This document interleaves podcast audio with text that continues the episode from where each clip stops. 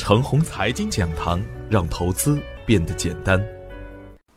亲爱的朋友们，早上好，我是奔奔，感谢您一直的关注与守候。我今天和大家分享的主题是策略。六月初的时候，我曾经明确的指出，大盘月线三连阴，从时间节点上来看，六月份的月线收阳是大概率事件，这就是时间的策略。在大白马股不断创出新高的时候，我明确的指出，从性价比上来看，大白马股的涨幅已经很大，涨高了的个股必然会走下神坛，涨高了的个股也会有风险，我们宁愿错过，也不希望大家高位做错。同时，我也指出，任何时候我们都不能贪吃牛股和妖股最后的盛宴。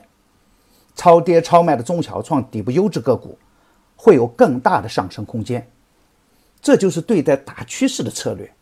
昨天的早盘，我又指出当前市场两个最明显的变化，明确指出大盘在细节和风格上的转变。如果我们仍然抱着僵化的条条框框，不知道变通，很难适应不断变化的市场环境，这也会影响着我们在策略上的改变。我所有的节目重点。都是放在策略上的引导，希望能够引导大家看远一点，希望大家能看到未来市场的大概率事件，希望大家能紧跟政策和资金两条主线，做好未来的每一个波段。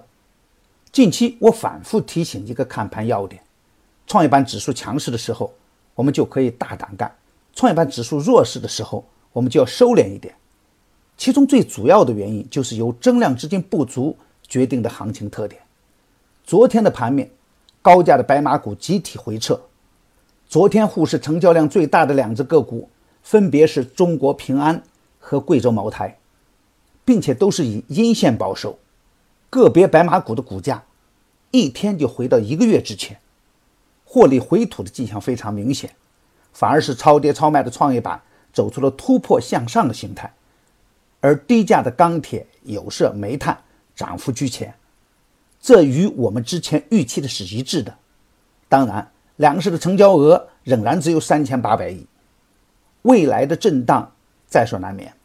从总体趋势上来看，白马股的导向作用是不可忽视的，但离人们真正接受价值投资的理念相差还是很远。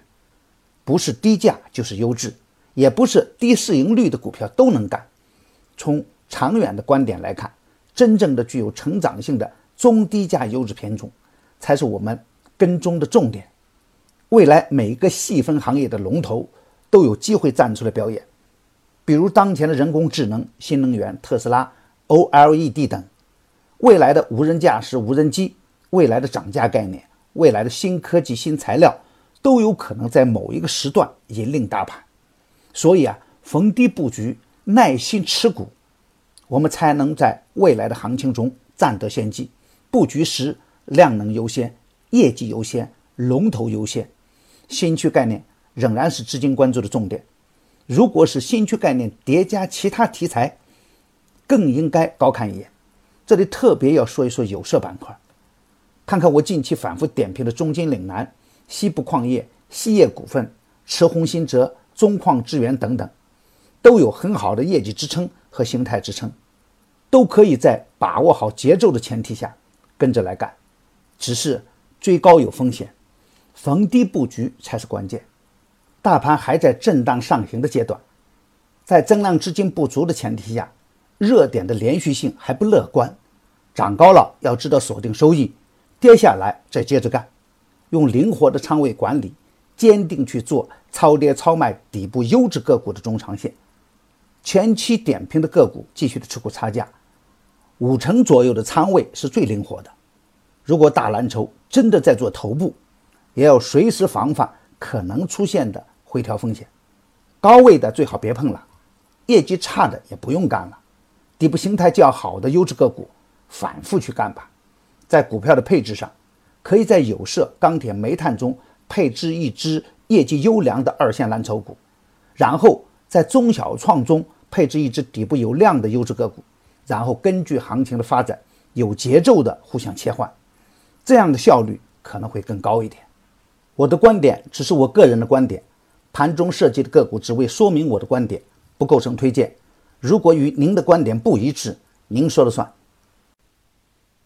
买牛产成长秘籍的课程，有精选的群服务赠送，那里有一线的操盘手实时在线答疑，还有精选的股票只提供参考。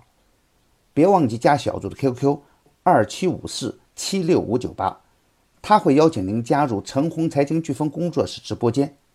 亲爱的朋友们，您的点赞、转发与打赏，都是我每天努力的动力源泉。也愿我的努力能为您提供可靠的信息资源。明天我还会在陈红财经讲堂与您继续分享财富盛宴。